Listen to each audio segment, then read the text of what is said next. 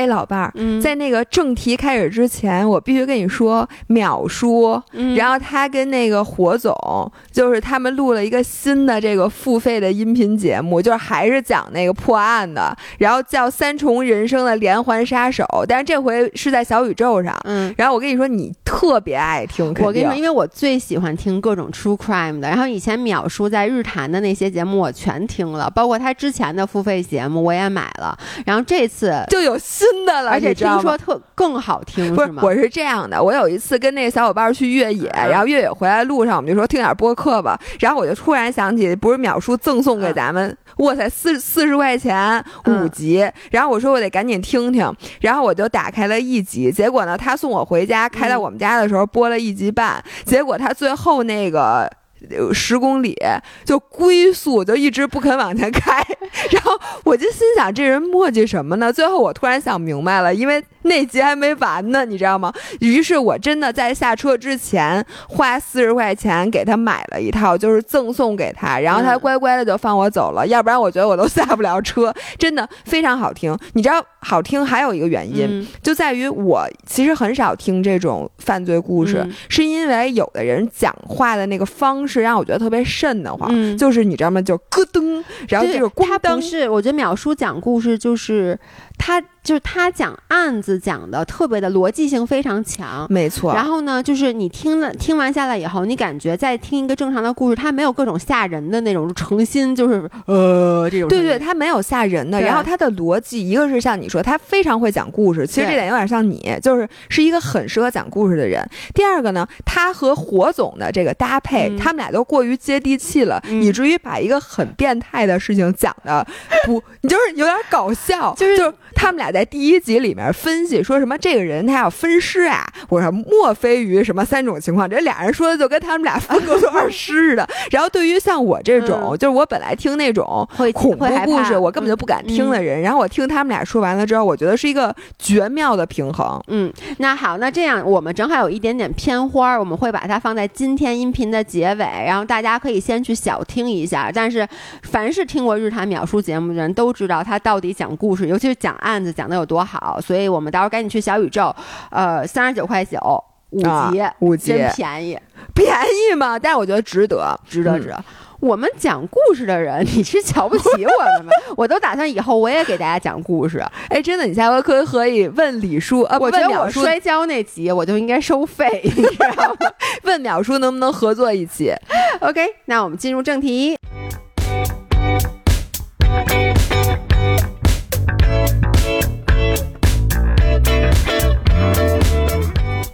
Hello，大家好，欢迎回到 Fit Girls Weekly Chat，我是维雅，我是芷造，让我们与自己与食物更好的相处。今天是一个二百五，十七，恭喜咱们俩终于长到了两米五。而且终于找到了一个适合咱俩的。今天我觉得咱俩这一期就应该只录一些废话。难道不是吗？哎，你知道吗？那天我看到群里大家在转李叔说的一句话，嗯，我觉得说特别对。你我不知道你有没有看到，就是说李叔有一期节目录完的，录到最后，他说他说。咱们这期节目录了大概九十分钟，如果在这九十分钟里我们没有冒犯到这个世界上的任何一个人，嗯那咱们就等于说了九十分钟的废话。然后我就想了想，我觉得咱俩可能大部分的节目都是九十分钟废话。咱们冒犯咱们自己个儿，对，咱们也算人吧，咱俩算人吗？不算，冒犯自己个儿不算。嗯我只能说李叔还是您比较有深度。但我觉得李叔说的这个是是对的，就是嗯不管其实说什么，就是因为今天我们其实是打算去。辩辩论一些东西，就我们嗯找了一些红板报的上面的一些实在没得说了，对，然后想说的也不敢说。对，主要是主要是我俩真想说的都不敢说，就在找不敏感的话题，但是呢又不想全是废话，所以呢我就说，要不然咱们再看看红板报。红板报是一个叫什么 APP 对，是个 A P P，它里面有一些新闻，但它有一个板块叫做“不服来辩”，然后里面会有一些哎辩论的题。然后姥姥说了一句话，刚才非常经典。呃我想起，因为以前咱俩有一次实在没得录了，嗯就找那红板报那辩题。嗯我记得上一次咱俩还辩论过酒桌文化呢。然后我我刚才叹了一口气，说：“哎，上一次录音还说的是那个酒桌文化，这一次连桌儿都没了。”酒还在，只能搁家喝了。只能搁家喝了。然后上回就说让你们不要脸，还说什么怎么着跟客户喝酒你们还不乐意。现在你跪着求我，都跟客户都喝不上酒了，只能请客户来家喝。现在真是。你说这个人万万没想到万万，没想到啊！行，那咱们哎，你不是先说呀？咱们要先说留言，哎，先说，咱们先还是先变吧。先变，对，来来来，先变这几个。你先咱一人一个，来，你先来。先说我，我觉得你那挑那几个都没劲，我来啊先问你啊。啊，等一下，让我打开。你能先让我热热身吗？你别上来就问我一个大全乎人问的那种问题，特别不，我问你一个比较简单，不啊不深刻。先问一个最不深刻的，我啊觉得就是这个问题，我其实之前也想过，碎片碎片化阅读是有利于还是不利于知识积累？嗯，你选的肯定是有利于。，对，你觉得呢我先看？看大家的啊。百分之五十三点三选了有利于，四十六点七选了不利于，哎，我发现这个真的是我看过的里边儿非常接近的、对，最平衡的一个。我是觉得分人，嗯，就像我这么有文化的人，嗯那肯定是不利于。我真的觉得，嗯。就像咱上期说的，这人和人从你小学的时候，你不觉得嗯。就是学习习惯什么的嗯。就完全不一样吗？嗯，就像我上回说的，就有的人必须得就着电视嗯。学习才能学下去，嗯。有的人就完全不能就电视。有我觉得有的人你就得把这知识给他拆碎了，嗯，有的人就不能。什么人叫碎片化阅读？对呀、就是在碎片化碎片化阅读是什么？是碎片时间来阅读你。碎片时间阅读的不是都是也是碎片吗？你碎片时间，你那么短的时间阅读，你肯定不能是长篇大论吧？嗯，你说你读一篇论文，嗯你碎片化时间，嗯你读等于就很浅嘛。就是其实就是你你碎片化阅读的那个读物，嗯跟你坐下来说系统的读的那读物肯定也不一样。比如说碎片化，你肯定就是呃只能看散文，比如说或者说是看那种比较故事情节特别就接着那种。我怎么觉得现在碎片化阅读主要指的是在社交媒体上看的这些东西，比如说看的是微信的。微信的这些就公众号里面的这些文章啊，这种比哎较叫碎片对对对，化阅读你。要说读一本什么人家理论著作，嗯你肯定不可能碎片化读，嗯因为你读的话，你那书签儿它只能是分页，对吧？嗯但是你这页只分行看三，不能分行，你告诉我你怎么往下看？因为像我这种人，我看嗯书，我就是我那书签儿有时候加乱了，嗯。结果我以为我是看到这儿，结果继续往后看，结果就觉得，哎，这个看到后面就看了大概好几好几十页之后，发现，嗯。哎，这我是不是看过呀？我好像看过，但又好像 没看过，就完全不记得。嗯。所以我觉得碎片化阅读，你的阅读的东西也是碎片化的。嗯但是有的人呢，就适合看碎片化的东西。嗯比如说，老师给你讲节课，从那个咱中国人和嗯外国人，你发现吗？讲讲东西是反的。对。中国人先讲最全的大框架，对，然后开始给你往下拆。外国人，你看写那破书，美国人写那破书，都是从一个例子开始给你往后。往往外往外延伸，往外延伸，然后延伸完之后给你讲好多好多例子，嗯。但是好多好多例子是讲的是一个事儿，就它是重复性嗯。特别特别高。然后有的人就适合接受嗯。中国人的这种，像我，嗯。我从小在中国，然后我受了教育全是中国教育，嗯。所以我学习就必须得先搭框架。嗯。比如说，你现在告诉我一个什么事儿，我不能理解这个事儿对我意味着什么。嗯你必须得把你为什么要给我讲这个，这个在整个这知识体系里处于哪一部分，嗯你现在给我讲这个。嗯讲完了之后，你再给我塞细节，我才能嗯听得懂，要不然我都联系不起来。像有的人呢，你给他讲完框架，他就已经彻底对这事儿就失去兴趣，嗯回来就听晕了。你必须要先从例子入手，嗯这就跟那个法典，就中国的那个。法典嗯和那个其他国家的法典就有什么案例法、嗯或者有条文法，嗯这就是完全不同的。你适合哪种？所以你是觉得它不适合知识积累是吗？对于我来讲不利于，就是嗯，我对于我的学习习惯来讲，我我我不能从这上面获取高高效的获取知识。我觉得啊，如果从光审题来讲，它叫做碎片化阅读是否有利于知识积累知识？嗯，我觉得他是问积累知识。那嗯我觉得我是 one hundred percent，我觉得他是的，嗯就他是有利于的。因为你说的那个，其实它叫系统学习。就是它是不是有利于你去系统的、深入的学习一个知识？那我觉得肯定碎片化是不适合的。就像你说的，就是很多东西你是需要从框架去入手，就你得就像有点像深度学习那样，你得挖得够深，你才能真正的明白。嗯，就这个，就是比如说像咱们以前啊，就是做很多那个干货的内容，然后呢，你就经常跟我说，你为什么这个干货内容要做这么长？嗯，就是为什么要把它一个很简单的事儿，你要录一个二十多分钟的视频？是因为我就是对于我来讲，我想把这事儿搞得很明白，我就会去做大量的 research，然后做完以后，我就老觉得我给别人讲的时候，我也得从头开始讲，就我得把理论知识给你讲明白了。就比如说咱们之前说那个，比如说女性的月经，我得先给你。在在讲这个底层逻辑，对底层逻辑，我一定得先给你说明白了。我得从这个就是你的激素的分泌，然后再来说到啊，你月经的时候到底应不应该运动，到底适不适合减肥。但是呢，我觉得这个是系统学习。可是对于知识积累来讲，我觉得碎片化的时间肯定是有利于的，它不是不利于。就你说它跟那个深度学习哪个更好，我觉得未必，就可能因人而异。但是它肯定是有利于的，就是。包括其实这个很像另外一个最近很多人会提出来的，就是短视频现在越来越风靡。嗯，这到底是一件好事？就是不是说明现在人越来越没有耐心，越来越东西就就像你说的越来越走不深？我觉得首先本身所有的知识其实都是碎片的。那其实还是要看，不觉得？我觉得所有知识都是整整串儿的，不，就是你其实接收到都可以是碎片的。就这，我我从来重新说一遍啊，就是所有的知识其实都可以是。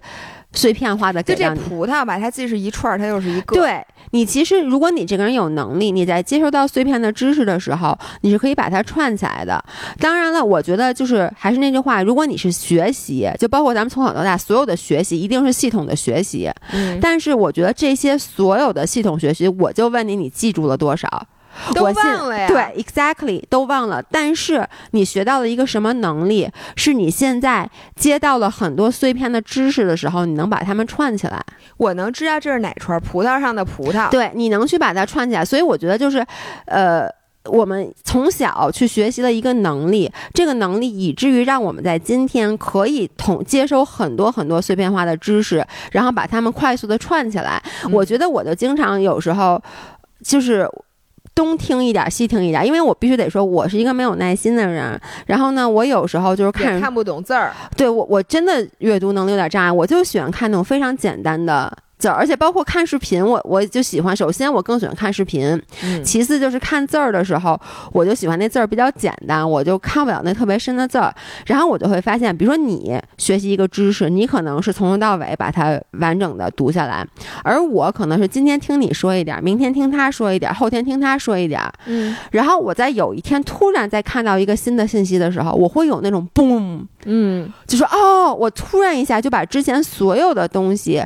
都给串起来了，你知道这个呀，在原来就尤其是知识分子眼里是特别特别不被人瞧得起的。哟，真的，你看我妈是不是算知识分子？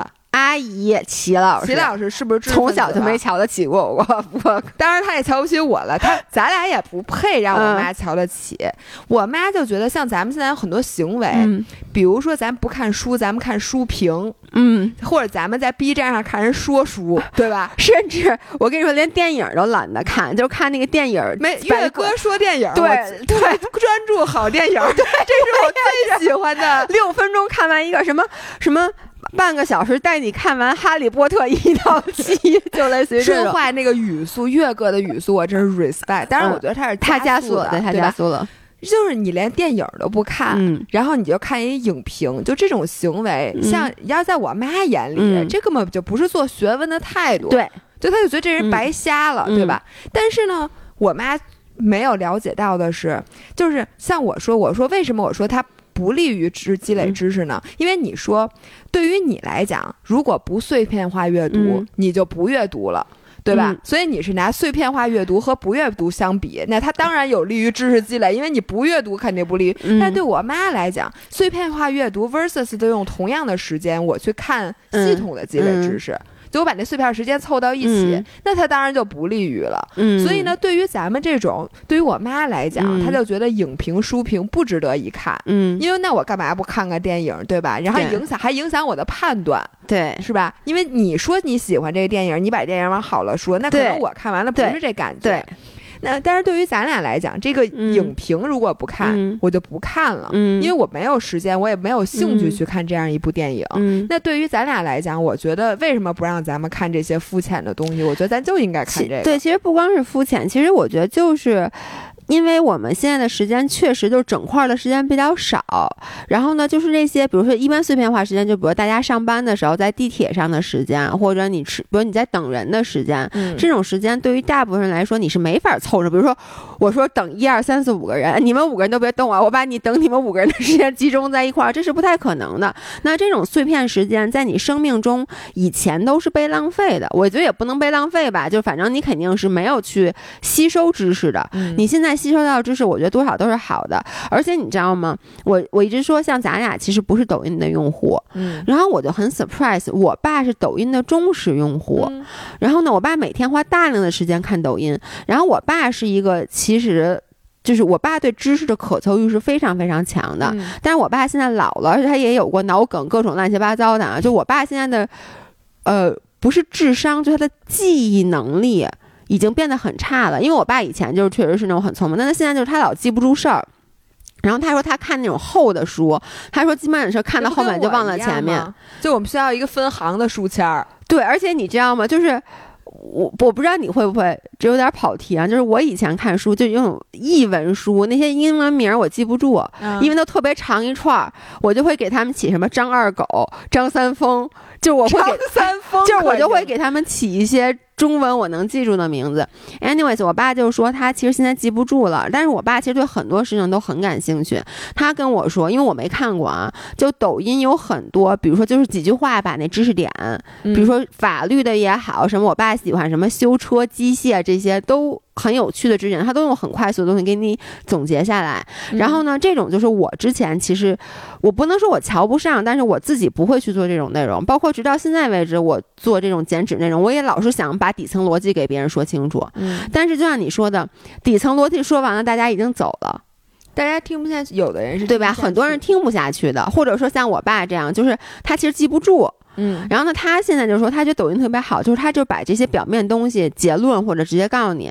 然后呢，我对哪个东西感兴趣，嗯，我再去深挖这个东西。我觉得这逻辑上也是通的，嗯是因为咱们现在人就活这么几十年，嗯谁有功夫把每一个行业都嗯研究的从头开始学？你肯定嗯不可能啊。所以对于咱们，比如说咱自己的专业，你嗯肯定是要从头学的，对这就明白底层逻辑。不是你的专业，比如说人家正经上班的人就想减个肥，对，哎，你跟我苦大仇深的开始从人体构造开始跟我讲，我就想减个肥，你能不能就直接告诉我怎么减肥，对吧？对就跟咱们了解物理什么化学知识，对，呃，当然了，咱也从头也学过，但是现在现在一点都不记得了。对，人家就告诉你嗯几什么几，你你骑车的时候，人家告诉你什么几牛的，哇塞，简直了你！就告诉你结论，我我觉得就挺好。哎，你说特别对，我给大家，大家可能没没听懂老刚刚举的例子啊，就是我在那个买自行车的时候，他要去做 fitting，嗯。然后我们那个就 fitting 其实就把那车调的跟你整个人就是卡丁卡卯，让你那个不就是骑起来特别舒服。但我们那 fitting 师据说啊，说他以前就是数学和物理特别特别好，啊，他就一直在考我。算计，他就比如说让我在骑的时候，他就把那图给我看，那个图能看到我在蹬那个脚踏的时候，在每一个这个三百六十度这个圆这个脚踏这一圈儿，我那个脚上的发力，他就会问我说：“你看这夹角是多少度？这夹角四十度，那你觉得你这个发了几牛？这个比如你发了六十牛的力，那我问问你，你其实真正作用在脚踏上的有效力是多少？”他开始考我，然后我当时就跟他说：“我说你就告我怎么蹬行吗？你你为什么要？就是他其实想告诉我，他就跟我说说，你看你这脚到底下了，说你看你这还有向下的箭头，这就不对。说这个时候你其实就不应该发，你就你就不应该发力。我说你有最后一句话就够了，你就告诉我脚蹬到底下别使劲儿。就完了，你为什么要？他说：“你看你这样就怎么着？什么把那边的力就给抹了，什么之类的。对，但是呢，我又换换句嗯话讲，就是说，比如他告诉你。”对，这个往下的呃，往下的时候别蹬，嗯对，别使劲儿，嗯对吧？但是呢，你如果不明白他为什么让你这么哎做。你坐坐子的时候，比如说你骑车的时候，嗯你现在知道脚怎么办了，嗯那你屁股是往前一点好呢，还是往后一点好？你的手，你的重心是往往往肚子上集中呢，还是往手上集中？这些你又不知道了，因为你不知道他为什么让你这么做，于对是你每一个你都得问他。是然后你每个中间他还会有一些打架，比如说我右脚不向下踩，那我左脚要不要向上提？对吧？对那我那个弯曲角度什么折不折宽？但是，一旦你明白了最根本的那一点，你所有的一切你都不用再问他。对，但是你看，还是那句话，就是说，你最开始就是对于一个不是自己专业的东西来说，你最开始还是先给我碎片知识比较好。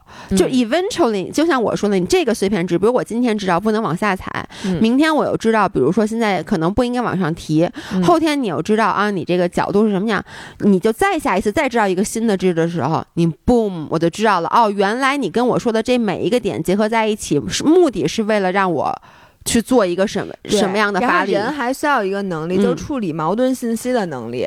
因为你发现，就说你说你了解的减肥知识，嗯最开始如果你不知道底层逻辑，嗯会不会发现很多事情大家跟你说的是截然相反的？对，就有的人说绝对不能吃主食，嗯，有的人说绝对不能不吃主食，对，有人说早上起来一定要空腹，有人说早上起来绝对不能空腹。就是当你接收到的碎片信息都是矛盾的时候，你听谁的？是我觉得这个你就必须得有对，就是。系统的。其实就是任何事儿，我觉得 eventually 你还是要去把它整合在一起的，要了解底层逻辑。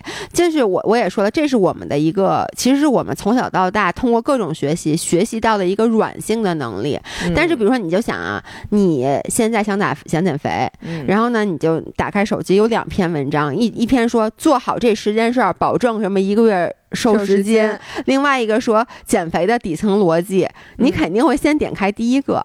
对因为这个时候对于你来说，然后呢，你发现哦，他让我第一先把有糖饮料戒掉，第二啊用粗粮代替精粮，这些乱七八糟的你都知道了，你之后还不知道是为什么，但是你先做，做一段时间之后，你发现哎这个有效，那个没效。其实我觉得你坚持做一段时间，你自己就会开始想，哎为什么？嗯当你问为什么的时候，你再会说啊，那我去看一下第二篇文章吧。不过你这跟我学历史是一样的，就最开始。你看，我有两种选择，嗯一种是看史评，嗯就比如说被封杀了的矮大紧，嗯，然后呢，还有原来被封杀了的袁腾飞，就这这俩人我都特别喜欢袁腾飞被封杀了啊！你不知道吗？哦，不不要再继续说下去了。哦，不不然后呢，呃，我然后还另外一个就是赤裸裸的历史。嗯那历史我看完了之后，我真的没有看不下去，嗯。但是我听他们俩说，我就觉得特别爱看。嗯。但是你听完他们俩说完了之后，你又觉得这个是别人原来历史老师不是说过吗？嗯。这都是别人嚼过的什么的吃的，你得自己在吃那种没嚼过的嗯吃的的时候，但是你就发现，哎，我对这段历史感兴趣，我再去补这个。那段历史，你再去补真正的史实，就不加任何人不加任何观点的去看待这对，然后最后。发现还是看不进去，就是然后我就满足了，我就说别人都说了，说你不要去听，就是他们俩说的只是他们俩的观点，嗯然后又说这个人说的这个有失偏颇，那个人说有失偏颇，我心想有失偏颇就有失偏颇吧，因为我自己实在是看不进去。对，我们就是想听故事。对，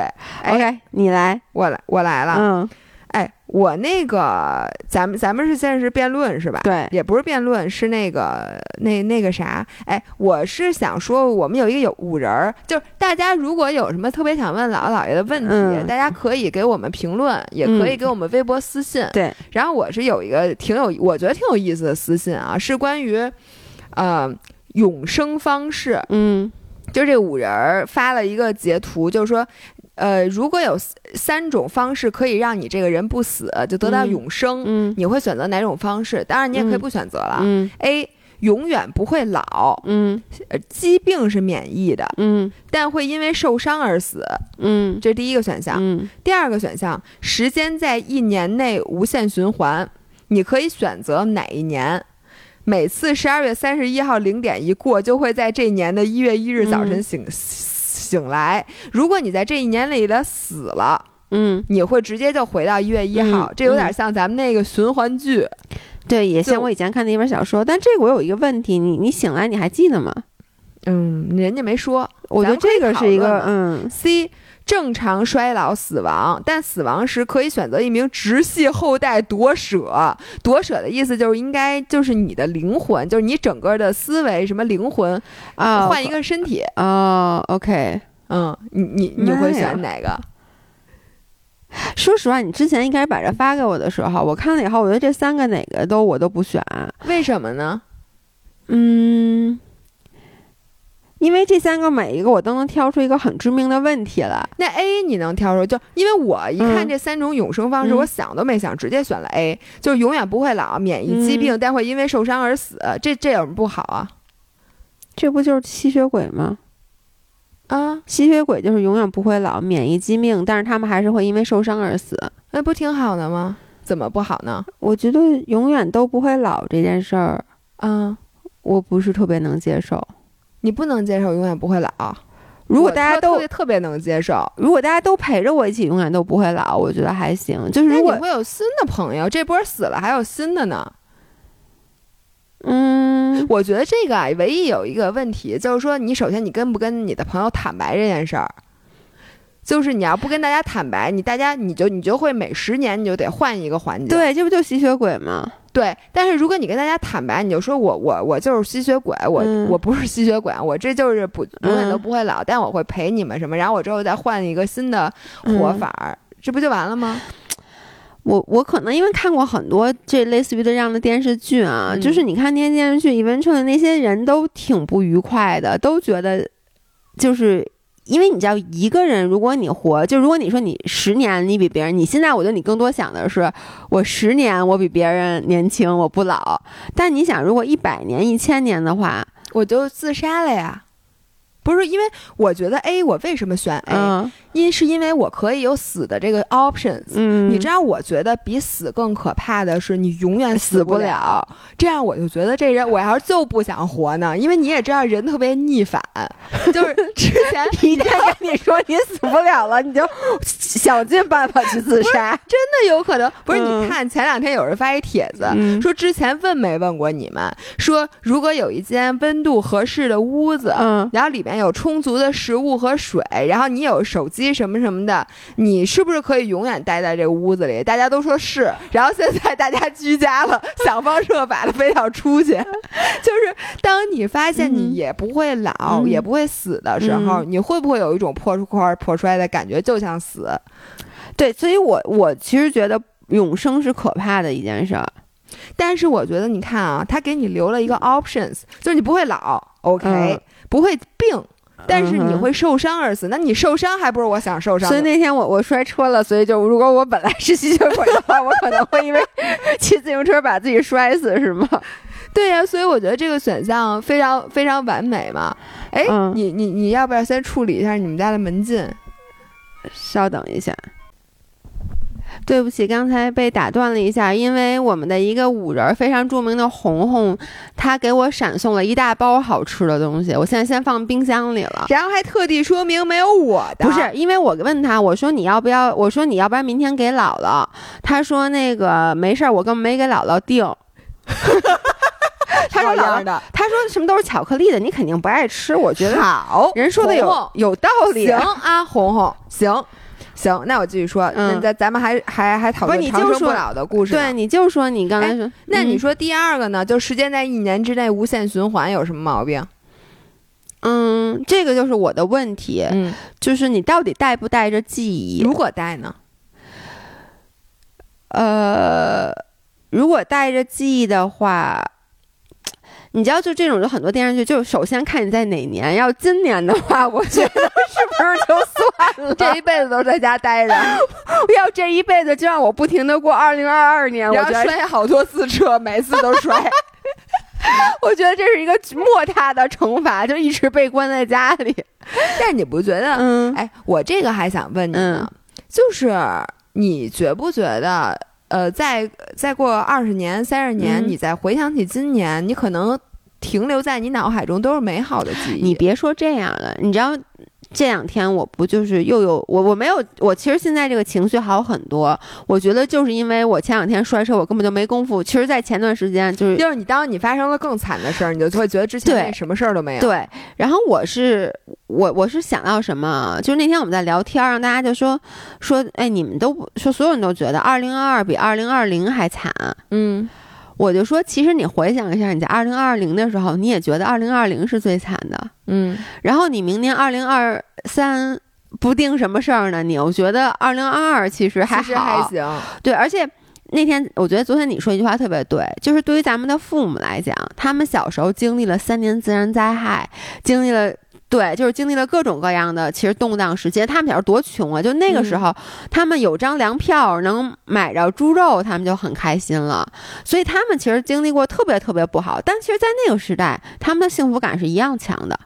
就是那不，人家不是也有 study 吗？嗯。就说分析，就是同时代的啊，嗯。就特别有钱的人和特别穷的人，嗯。基本上他们的那个幸福感嗯。没有差异很多。是，呃，因为人的幸福感，一个是和你的 peer 比。嗯。就如果啊，所有的人都过得特别特别好，只有你特别惨，嗯。那你可能幸福感会很低，因为嗯。你会觉得你确实嘛。嗯，但如果大家都是境遇是一样的，嗯。这个时候你的叫什么？你的幸福感的那个标尺嗯会一下子被重新设定，嗯所以呢，你跟大家来比，你的幸福感还是那样。是然后还有一个就是，你想想你小时候最惨的事儿，是不是有军训？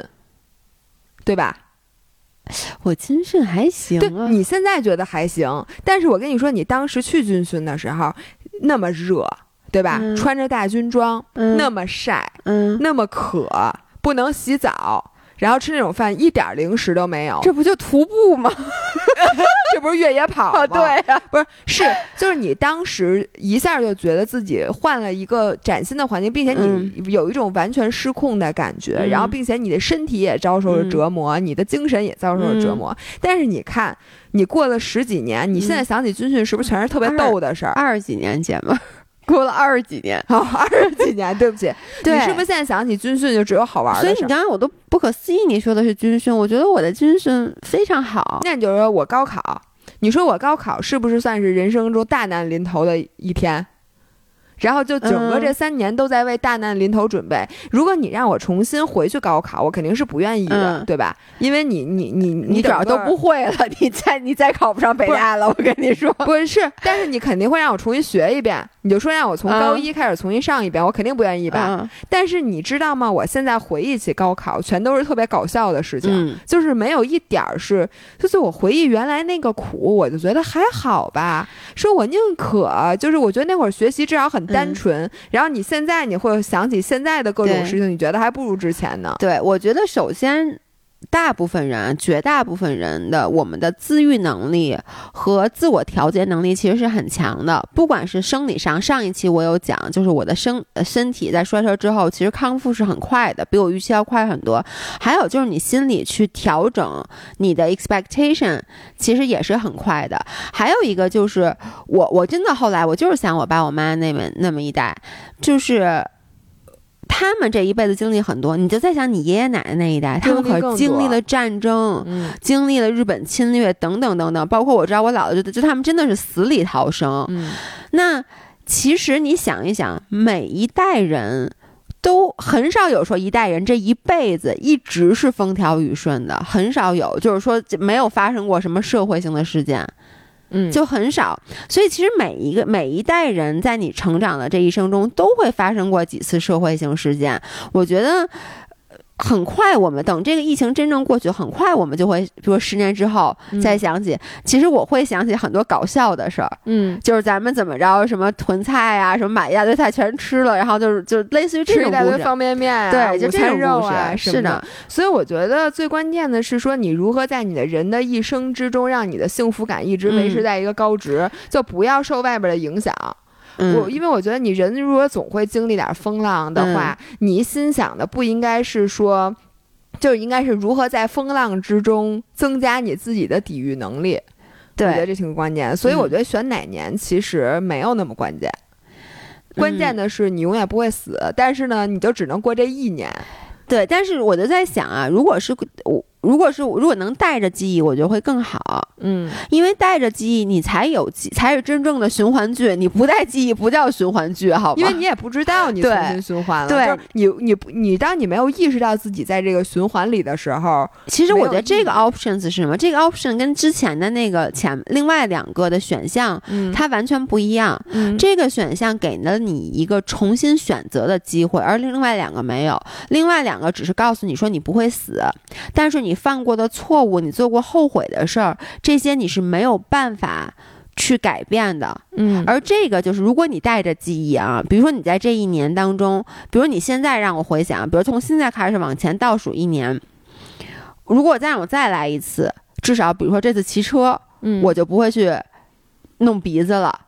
我就这个摔车，我就是可以避免的了，对不对？就是你你再给我，等于我有很多可能，我之前觉得，哎，我有我会不会？如果就 what if，如果我选择了另外的一个选择，那我是不是生命会不一样？他给了你无数次纠正的机会。哎，那我问你，你是愿意过一直重来的这个人生，让你有很多次让你这一年锦上添花？越过越好，抠细节的这种人生，还是愿意过像第一种，就是你永远不会重来，但你有一个权利，你说我我我活够了，我要死，我愿意第二种，就是不重来的，不重来，重来，对我选项 B。就是我会在这一年当中，因为你这样，其实之前我说我哪个都不选，但你现在让我说起来，我觉得其实不是让你去抠细节，其实你每一次你改变了一个变量之后的蝴蝴蝶效应，所有东西都会改。嗯，其实你还是会在这一年当中活出无数种不同的人生，那样平行时空。我觉得，哎，那你为什么不选那个，就一直就继续活啊？就是活，今年过了下一年，然后或过再下一年就新的关卡呢？因为我觉得这样子，就比如说，哎，我跟你说，你知道这个问题，就我肯定会选，你也知道的，我肯定是不重，因为你知道这也是不服来辩一辩题，叫不可重来的人生，可喜还是可悲？你会选可喜还是可悲？必须选。我刚想说，我觉得没有什么，我没有什么观点。我觉得你可有有喜的地方，也有悲的地方。嗯，但是你总体上来讲，喜多一点还是悲多一点？就这样，你这么问我，我问不出来。但是你就像你刚才问我的，你刚才那三个选项，你选哪个？其实我就会选择能重来的那个。哎，我想希望大家，因为这个我和姥爷太不一样了。我，你知道，我觉得这三个里面。嗯，就我宁可死，我也不想重来。我当然可以，我觉得选择死，我也是可以选。就是我的正常的人生，其实说实话啊，正常的人生永远是我的第一选择。就我也不希望有永生，我也不希望有什么翻回去可以重新选啊，这些我都不需要。我觉得就正常是最好的。但我觉得，比如说你只能选 A、B、C，刚才那三个选项，那么我会选择我我会选择一个呃。就是能够反复的去就避呗，对，就它其实不是纠正错误，而是我会不停的去选择不同的选项，然后去看一下我的人生会变成什么样子。对，然后呢，姥爷是选 B，然后我是绝对选 A 的，嗯，就是我会选择那个就是不过重样的，就是我甭管这过得成什么样，我也不想回回。而且你知道我我在想，就是这样子的话，因为我其实我我什么都不怕，我唯一其实。怕的就是我父母的老去和他们的离开，但比如说啊，就是比如说你让我选从去年到今年，至少他们这一年是健康的，他们这，然后呢，那我就可以永远生活在，就是所有我爱和爱我的人在这一就都是健康的这一年。我为什么要去选择一个？因为你知道，就第一个选项，我觉得其实最可怕的就是，你周围你爱的人会一个一个的离开你。没关系，你可以爱新人啊。你这爱人还不容易吗？而且你说你父母刚死的时候，你确实很难骂。对不起，齐老师，啥玩意儿？你都死好几百年了，你还难过啥呀？这早就不难过了。对，但就是说那个时候，我可能就是，我就觉得那个时间很难熬。但你为什么？那你说第二个选项，就是你就想过去这一年其实挺好的。你让我想想过去一年，我挺你知道幸福的。这个就是咱俩什么样的？对，嗯我先先请大家到底选 A 还嗯是选 B 啊？还有一个，这就是咱俩，就是你说了这餐馆这么好吃，我为什么要去新餐馆？对，我就在这餐馆吃挺好，我就这仨菜我吃特好，我为什么要？而且我每次我幸福感是爆棚的，对每次吃这仨菜然。后我就爱去这个地方玩，我就喜欢去云南吃嗯菌菇火锅，我为什么要还去别的地方，对吗？像我是我明知道我爱去这个地方吃这个，我就不去，我一定要去一个新的，因为这个地儿我没去过，我觉得只要是没去过的就比去过的强，嗯，这就是咱俩本质的差异，嗯这就是咱俩选择人生。我觉得人生最可怕的事情，莫过于你一闭眼再一睁眼，还是你，还是这张床，还是一月一号早上，然后那谁谁谁跟你说了一句啥啥啥，就是我觉得无限循环这个。我就当场就立刻需要，但是我我的前提就是，我觉得它不是无限循环，就是你其实如果你带着记忆的话，你可以把每一年活成一个不一样的一年。对，但是它的大设定那个地方，这个人，不是，你可以去不同的地方玩儿，比如你，比如说你，你再让我回到从从，当然了，我还是那句话，你就如果这一年，对，但是你这一年。如果是没有什么，就是你科技啊或者什么的，你就是这一年啊，你不可能说我一个人把全世界的东西我都给你们发明出来。不对，这个我同意。但是你就想，如果不是这个疫情的时候，比如说这，我我我我觉得可以一年里面，就比如一百次重复，我就可以去一百个地方玩儿。嗯，那一共世界上一共三百多个国家，你还你去完三百多次之后，你还干嘛？那你活一辈啊？你的意思是活一辈子，可能一千年以后这个世界我还就不一样想看看以后，我还想上火星呢。你说你永远在这一年，你永远去不啊！了我永远不想上火星。不想去吗？哎，我问你，如果让你去 space 的话，你去吗？多多少钱啊？你给钱，多少钱给你钱？给我钱？不给你钱现在不都是就也不给给钱吗？不给钱，但就是说能让你去 explore 外太空，你现去在吗？吗？嗯，我是我是这么想的，就是首先不考虑钱啊，因为嗯钱我去不起。嗯然后，如果是让我现在有这选择，嗯我会选择可能十年或二十年之后去，因为嗯我觉得我够本儿了，在地球上，我现在还没够本儿呢。就比如说，我现在想干滑雪，我尾巴骨折，但是雪没滑会，这不行，因为我在火星肯定滑不了，可能滑不了雪。就是我在人世间现在还有很多体验是我必须要在地球上达到，我才没有。但是如果我我觉得啊，嗯但到时候我可能就。不一不一定了。我现在觉得是我到四五十，我地球上该玩的，就是我在我能力范围之内的，嗯我差不多都玩了的。然后剩下的就只有下坡路的时候，我可能就选择要不换一个地儿，回不来再回不来就回不来了。我觉得我死在那儿也挺好的。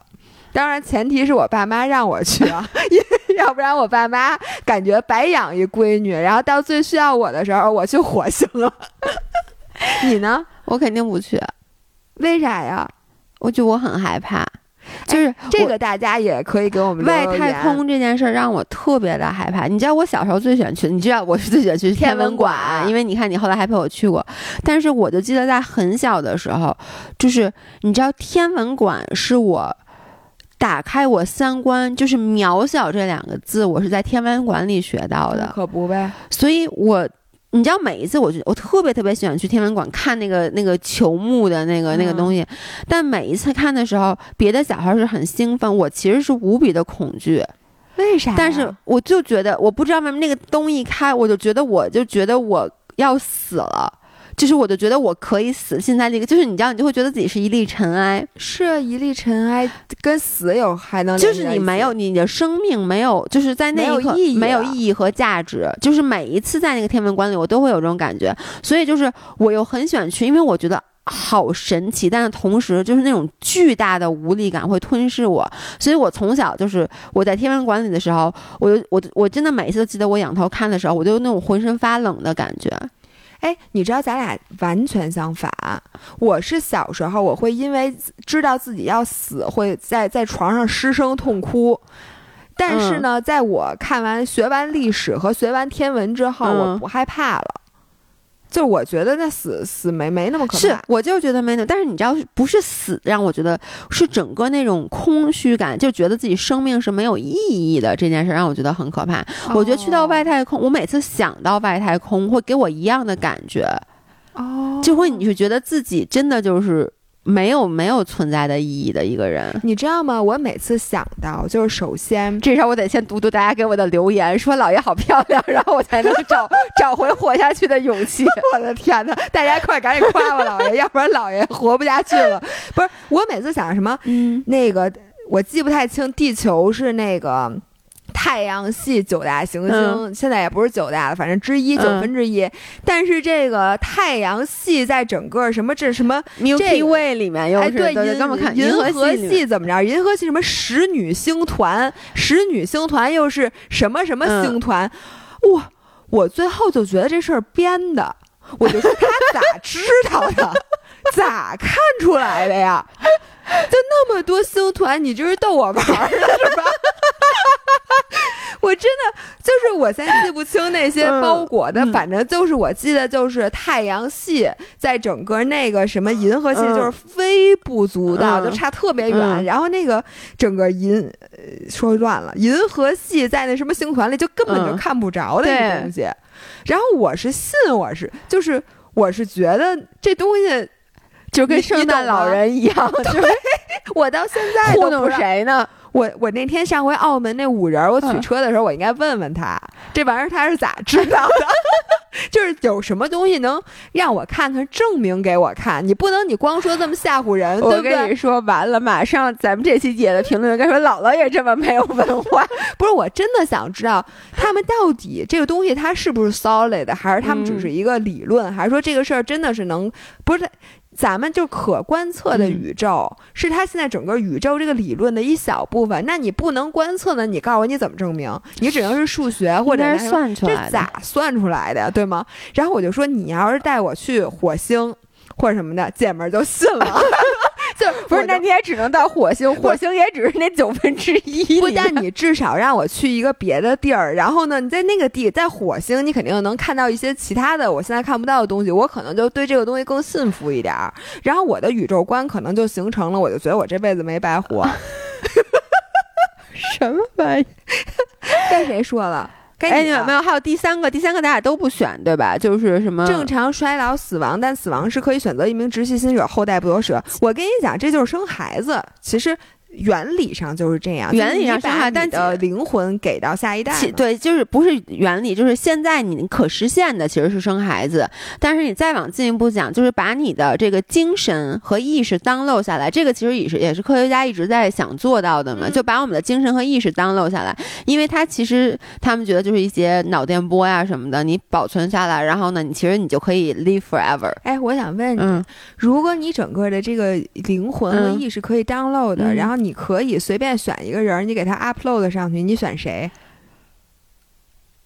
选谁都行是吧？对，选谁都行。首先，你选男还是选女？选女。那选谁？哟，这个我真的一时半会儿，这我得好好迪丽想想。热巴。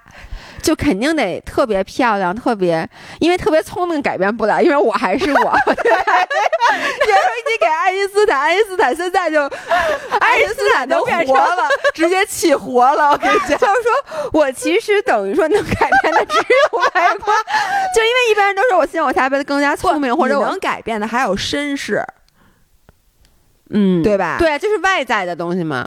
绅士是吧？迪丽热巴其实可以，你说完我觉得行。这不就我吗？迪丽热巴，我大姨妈说的，我跟迪丽热巴长得一样。你要不考虑考虑我？不是，问题是我死的时候，不是我要是取代了你，那你还在吗？哎呦，我也不好说。要不咱俩都住你身体里，其实也没什么毛病。这样就每天就是那什么嘛？早上也不睡觉，晚上也不，睡觉就是。那个有一种变态，就是啊，多重人格，多重人格。那咱俩也不是多重人格，我跟你说，他这其实差不多，我的天哪！你别吓唬我行吗？就跟我刚刚给你讲案子似的，是吗？你能不能把格局打开一点？你就只能想到迪丽热巴吗？你提到的迪丽热巴，我觉得迪丽热巴行。你再说一个，我我可能就川普，川普不太行，我有女的，但你再说一个，我觉得都行，就中国人、外国人都行，但是长好看就行呗。长好看点儿，然后像你说的绅士好一点儿，哦，对吧？因为智商还是我的嘛，我没法改嘛。那你能别毁人家吗？反正你别说实话如果迪丽热巴变成了我的这个性格和情商以及智商，她就不是迪丽热巴了，因为她这脸就是破的，不是都是烂的脸都是烂的。膝盖也是烂的，而且她也跳不了舞，她也唱不了歌，她唱歌一张嘴走调儿，你说这孩子还怎么在演艺圈混了？想知道，因为我想的是，我我想当一嗯个巴黎的。呃，那个芭蕾舞演员，我想那他还会跳舞，就不会了呀，真的吗？就你只有他的身体啊！我有他的身体，他难道他身体不会跳舞吗？我觉得这种还是由意识操控的。我的妈呀，那太可怕了！那我可别糟践人家。你就老老实实的，就要不然就选我得了。咱 哎呦，太惨了，该我了啊！我来咱。俩讨论永生，竟然能讨论成这样，我的天！哎，我跟你说，我能跟你说，咱俩已经讨论了五十分钟了吗？或者你取了一快递，哦，对，但是你知道，我和姥姥一开始就觉得我们选这期聊什么，然后觉得我就跟他说了，我说你其实随便选俩话题就够聊。我这样，我下一个问题啊，这个稍微有点深度。有善恶的标准是看动机还是看结果？那肯定动机啊，哦，真的吗？善恶的标准。是看动机还是看结果？哦，你选动机，我选的是结果。那我来告诉你，百分之六十八点六的人选了动机，只有百分之三十一点四的人选了结果。不过我跟你说，万事万物它都得放到这个 context 里面。嗯，你要这么问我，首先觉得是动机，但是呢，你要是举出一些例子来，在有一些例子里，那肯定是结果。就比如说，我跟你说这个话，我是善意，嗯但是伤害了你，嗯，那你说这事儿我到底善意还是恶意？可能对你来讲，我就是恶意。对我也不应该认为我是善意，因为人家不说了吗？你说话是看接收方接收到的信息是好的还是坏的。我觉得这方面，但是如果你说你，比如说那个犯罪，那你动机是强于结果的，就不是说结果不重要啊，但是你到底是蓄意杀人，还是你没无意识的但前提就是就过失？这个判的判刑是完全不一样的。对，但是你知道吗？我我我觉得首先是这样，就是像你刚才说的，比如说话，你是看接收方的感受。就啊我一直也在强调，就是 your valid your feelings valid，就是你不要，就是你自己的感受才是最重要的。还有一句话我一直说，就是，呃，就是 what matters 嗯是你的 action，不是你的 intention。就这句话，我觉得每个人都应该跟你的对方，就是就是什么意思啊？就是说。你的初衷是什么不重要，重要的是你最后做完这件事儿的结果对我的影响，到底是善意还是恶意的？因为你知道，我最烦的一件事儿就是很多时候，比如说一个人会跟你说我都是为了你好，嗯，然后他可能限制了你的自由，我没有影射任何事儿哎。，很多那个，而且很多父母不都这样？对我其实就想说父母，嗯，就是比如说很多蛮不讲理的父母，嗯他会说我这么做都是为了你好，然后呢，他把你比如说，比如说你有自己的理想，他不让你去追求，等等等等的。我觉得这个他的。初衷是善意的，就包括你看以前就是很多妈妈其实替你女儿女儿去选一个女婿，或者他不让她跟什么那个嗯自己喜欢的男生在一起，她就说我是为了你好，我因为我是过来人，我知道是是善意的，但是对于这个女生来说，我觉得这个结果就是她 at the moment 没法接受的。对，所以我是觉得，就是做事儿的那个人，你不能说我只要善意就够了。我嗯具体这个善意，他办出来的是好事儿坏事儿，我不管。你这嗯个人需要在意结果，但是接收方，嗯我觉得你更多的要考虑这个人的 intention，而不是他做的结果。啊，因为很多嗯人是好心办坏事儿，比如说你，呃，就这么说吧，你好心好意帮我刷碗，嗯。你把那碗给我碎了。嗯，那你结果是你碎了我一个碗，但是你说我在决定怪不怪你，我就决定对我、嗯。对你的态度的时候，嗯。我肯定考虑到的是你的 intention，就是嗯。我考虑的是，哎，说他是出于好心帮我洗碗，然后帮把把我的碗碎了，所以我肯定嗯不会怪你。但是作为洗碗的那个人，嗯你需要考虑的呢是说，好，我好心好意帮他洗碗，但是我实际的结果会不会给他造成困扰？就我的能力对，我觉得这两个，人最好的是能互相这样其实能能理解一下对方的立场。对，要不然我觉得就是母亲如果觉得呃那个我做什么事儿我的 intention 嗯是好的，嗯我就就是至至高无上的，嗯就是正确的。然后那女儿觉得你的你甭管 intention 是什么，嗯你只要结果对我不好嗯就不好，那这两个人不就一直打吗？但是我觉得就是像你说的，我觉得所有的人，因为其实就是因为他这个题目是我我再读一下，就是善善恶的标准是看动机还是看结果？嗯就是所有你，因为你有了动机，你一定接下来 follow up 的是你的 actions，是你的嗯行为，对不对？嗯所以我觉得你，因为我觉得。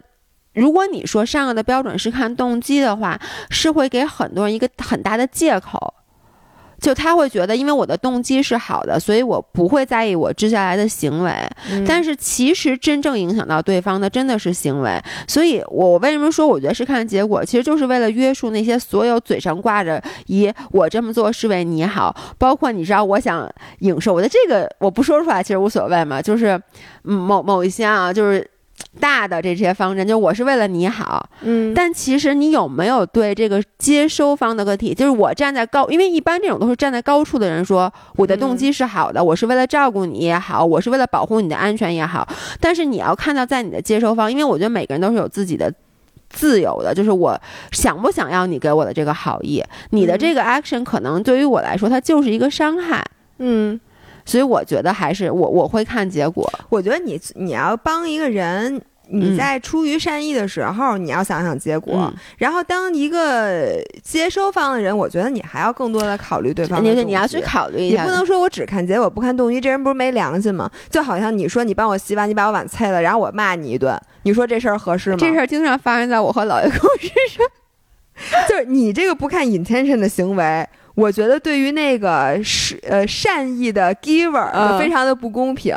就我原来经历过一个挺那个什么的，是我一个同学，嗯呃，是我手机还是什么东西？嗯我把我的手机还是我把什么一个嗯贵重的东西嗯落在公司，不是公司 学校了。嗯，结果呢，他捡到了，然后就说帮我带回来给我，结果他上帮你给我丢了。哦哦，对对，这种是，然后呢，那你说这这事儿，你说这个贵重的这个东西它丢了，你确实对对对。对，我觉得这确实要 case by case，这种情况就确实是你是，就你你没法去责怪对方。嗯，我觉得呀，这世界上真的没有，就像善恶的标准，我觉得这世界上善恶它就没有标准，对，但是你看，从法律角度来看，你看啊杀人未遂也是犯罪，意外杀人也是犯罪，过失杀人也是犯罪，所以它其实就是杀人未遂，就是你动机是恶的，但是你结果没造成。嗯，但它量刑会完全不一样。对，量刑会。但是我跟你说，我觉得杀人未遂的罪会比过失杀人要，我不知道，我不知道，我觉得啊，大家也。有没有律师可以告诉我一下？就比如说，我是有这个动机，但这件事儿完全没有成型，嗯，那个人好好的活着，那这个肯定轻啊，给我判断因为这个他造成的事实的那个对，所以你看，从法律上来看嘛，还是说我其实本来我好意，我没想捅你，我想捅你旁边那那那那东西 那你还是想捅东西来着？你你想切菜把我切了？对，就类似于这种我过失杀人，就是这种的。那这两个哪个判的最重？我觉得就能看出，从至少能看出，从法律的角度来讲，他觉得动机和结果哪个是更是善恶的标准。都重要，都重都重要要。OK，你来，哇塞，那要不我念念什么呢？哟，我怎么打开了一个？哎，要不然你说说那个吧，咱们那跟踪狂跟踪狂这事儿，咱我就说完哦这个，咱就结尾吧。行，嗯，但给大但这个大家总结一下吧。OK 有点长。对，这个是我们一个五人儿发给我的一个私信，嗯，然后呢，呃学，校名字就不不念。，对，什么都不明白。他首先是跟我报好消息，就是他被一个特别好的大学录取了，而且嗯他是第一名考进去的，哇塞，太研究生，研究生。嗯啊，我觉得就特别特别开心。然后呢，他说，但是他考考进去以后，他其实现在没有心情去。就是庆祝这件事儿，嗯因为有的让他困扰很大。就是她之前有一个前男友，然后分手了以后呢，这个前男友就一直在纠缠她，然后会呃搜她各个媒呃社交媒体的账号，然后给她发信息，甚至这件事情听起来好熟悉。对，甚至会就是翻墙来他的大学找他，然后会在十一点半等所有人都夜里十一点半等所有人都走了以后，到他每天都呃学习的教室门口堵他，要求和他一起，说他关心我，说我这半年的备考都是在他的信息骚扰的恐惧中度过的，还好我现在考上了，但是这几天这个，而且这之前这几天我不一直躲着他吗？但这几天我们的成绩出来了，成绩出来是在网上公布的，所以那个人就知道他对上了哪个学校。，对，就知道我被这个大学录取了，又来开始骚扰我，看包括通过各种渠道联系我的朋友，让我的朋友找我和他见面，说我真的特别害怕。我之前一直是沉默，但我发现我越是沉默，他越是不断的得寸进尺。前天那个我打电话给他警告他，然后他今天跑到我的 Facebook 底下留言，居然说的是他接到我的电话很开心，说我虽然骂他，但他觉得他很知足。然后呢变态嘛，就真的有点变态，说他今年是博二，还有一年毕业了，并且我已经和他的辅导员什么都联系了，都没用，他还是继续骚扰我，说姥姥姥爷能不能出一期明信片聊一聊这个？我能说这个故事似曾相识。我给大家讲过我是如何被一个人骚扰好多好几年的。对，然后同样的就是你骂他，嗯，当面骂他，对他非常冷漠，没有任何用处。就是你是那种激烈的骂他、侮辱他，就想把他骂走也没用。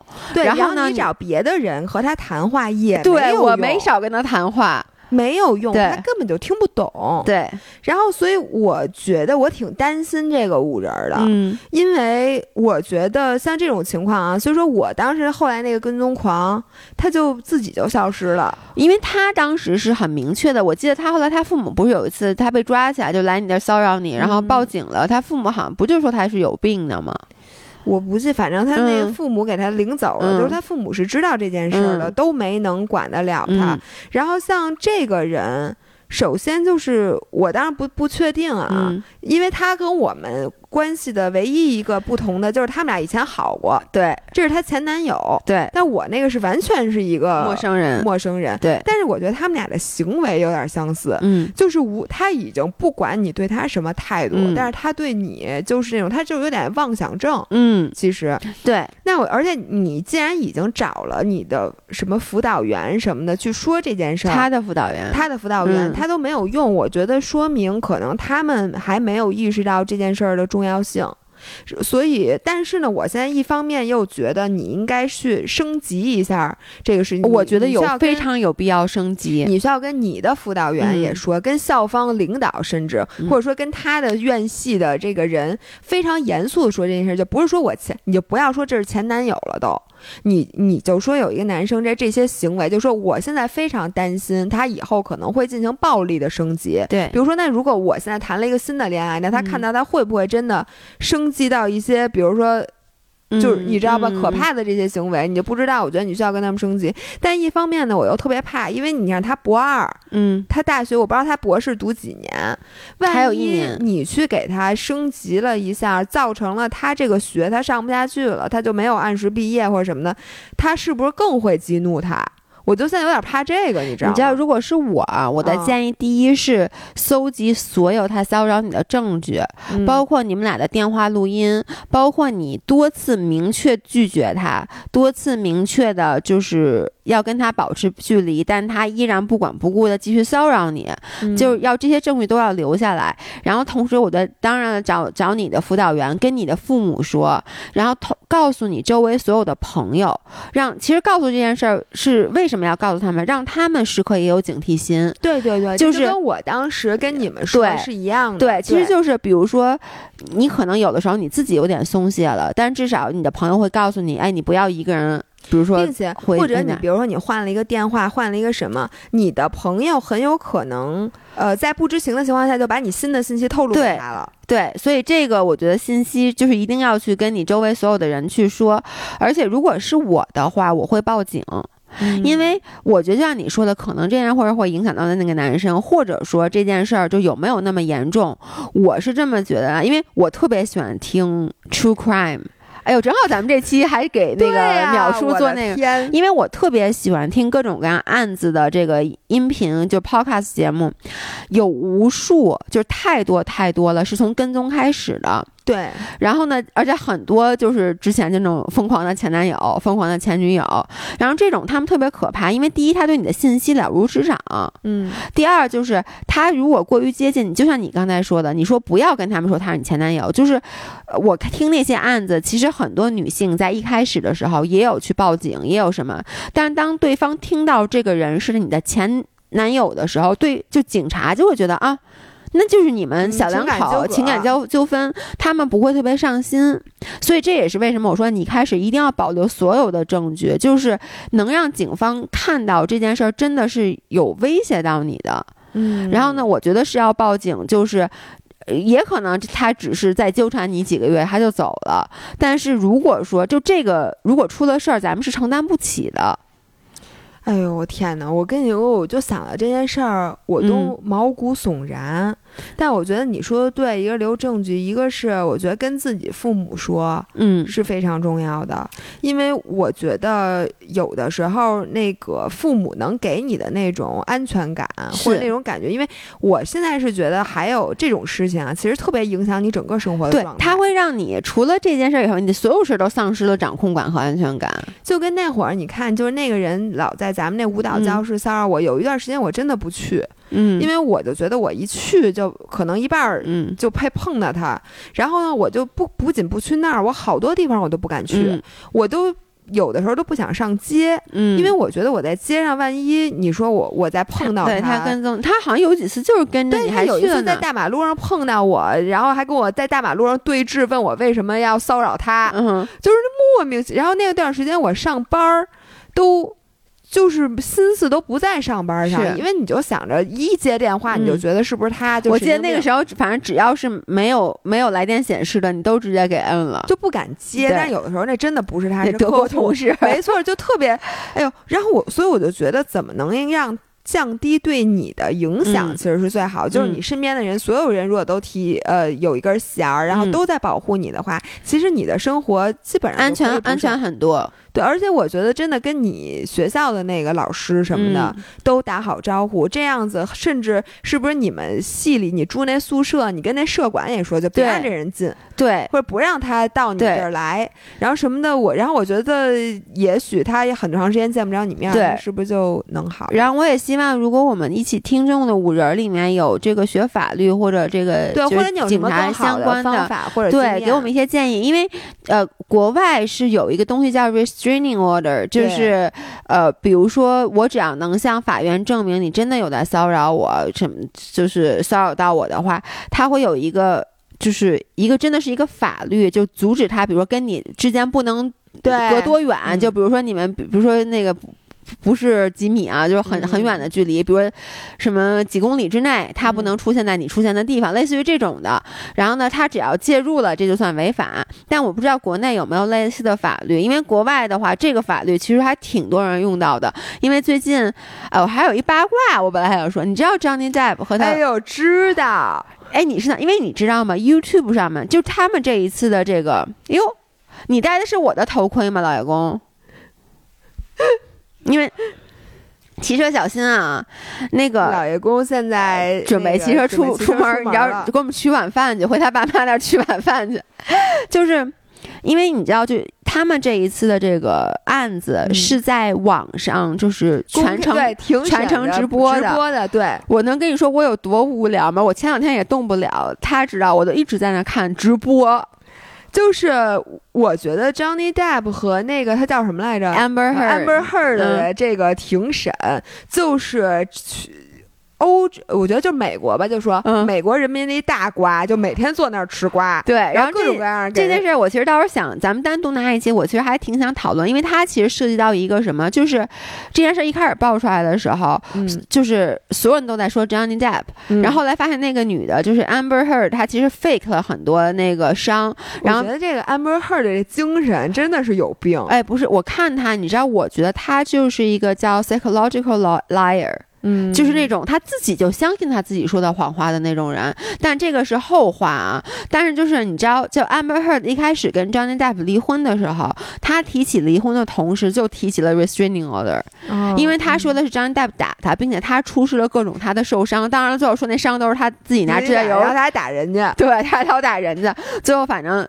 有有点像我和老员工的故事，反正 anyways 就是，我就想说嘛，就是国外的法律其实是有这种保护女性的各种各样的政策的，所以也希望咱们五人给我们提一下，就是有没有类似的。因为这事儿还不是第一次听说了啊，嗯咱们五人因为都比较优秀，然后都是漂亮小姑娘，所以我觉得这种事儿挺多的，所以大家可以听。然后咱们我我已经迫不及待想聊那个 Johnny Depp 和 Amber Heard 了。那我们下下周正好应该可能都出结果了，我们正好下周好，那下周看看是不是嗯聊这个。嗯好的，拜拜那我们下周见，拜拜。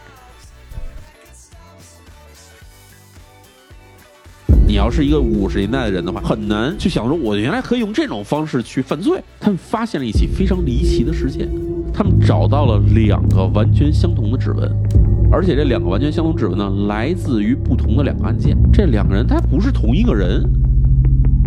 这个指纹的这个拥有者叫做三浦良和，他有另外一个，这拥有者呢叫做大西克己。三浦良和，您的丈夫哈，他可能并不是真的三浦良和。这个人到底是谁？到底是大西克己，还是三浦良和，还是我们到目前为止没谈到的另外什么人？一直顶着那些他亲手杀害的人们的身份，以一个又一个的这种影子的形态活在世界上的这么一个连环杀手，终于用生命偿还了自己所犯下的一切的罪恶。欢迎大家收听由日坛公园出品、李淼主讲的音频付费节目《三重人生的连环杀手》。